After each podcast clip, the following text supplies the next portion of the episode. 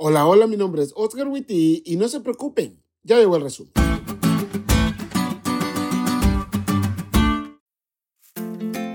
Feliz sábado, amigos. Ya por fin es sábado y estoy seguro que están más que felices que así sea. No sé si a ustedes también les pasa, pero como que independientemente de cómo haya sido la semana, llega el sábado y se siente como que todo va a cambiar. Como si Dios te abrazara y te dijera, olvídate de todo, Oscar. Hoy la vamos a pasar bien. Y esperando que disfrutes de ese abrazo del cielo, te comparto los puntos del resumen de la lección de esta semana. Punto número uno. No te sorprendas.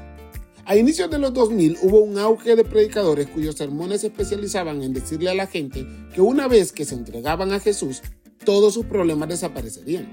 Y mira qué problema, ¿eh? Porque esos sermones fueron escuchados por una generación emergente, los millennials. Una generación que creció escuchando esto y que cuando se dieron cuenta que era mentira, se sorprendieron de que los cristianos tuvieran problemas. Porque sí, ¿eh? los cristianos también enfrentan problemas. Pedro habla con una generación similar a la que le aconseja. No se sorprendan.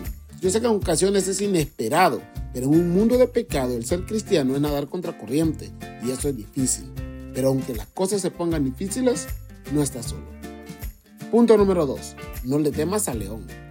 Hace unas semanas, en un grupo de WhatsApp de mi país, subieron una noticia de un chavo al que un león le mordió el brazo. Y ustedes dirán, ¿cómo pasó eso? Y yo les diré, nunca subestimes la tontería humana. El tipo andaba en el zoológico, vio al león en su jaula y se le hizo una buena idea meter su mano y acariciar al león. Reitero, la tontería humana. Y pues el león lo mordió. Gracias a Dios no perdió el brazo, pero nunca lo podrá utilizar de la misma manera. Pedro nos dice, miren, el diablo es como un león hambriento y quiere matarlos, así que sean conscientes de ello, porque causará problemas. También sean prudentes, pero no teman, porque aunque las cosas se pongan difíciles, no están solos. Y punto número 3, no te burles. Los problemas pueden venir inesperadamente, por enemistarnos con el diablo y amistarnos con Dios o como una consecuencia directa de nuestros pecados. De los tres, esta última no es algo que queremos que pase, porque muchos pensamos que podremos salirnos con la nuestra, pero las palabras de Pablo son muy importantes. No creas que te puedas burlar de Dios. Si estás haciendo algo malo, en algún momento las consecuencias de tu pecado te van a alcanzar. Y esto no es una amenaza, es más bien una bendición. Porque muchos, al enfrentarnos a las consecuencias de nuestros pecados, es que volanteamos y cambiamos de rumbo.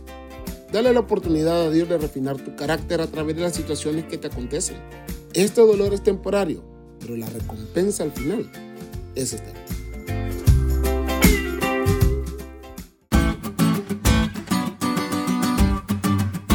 ¿Te diste cuenta de lo cool que estuvo la lección? No te olvides de estudiarla y compartir este podcast con todos tus amigos. Es todo por hoy, pero mañana tendremos otra oportunidad de estudiar juntos.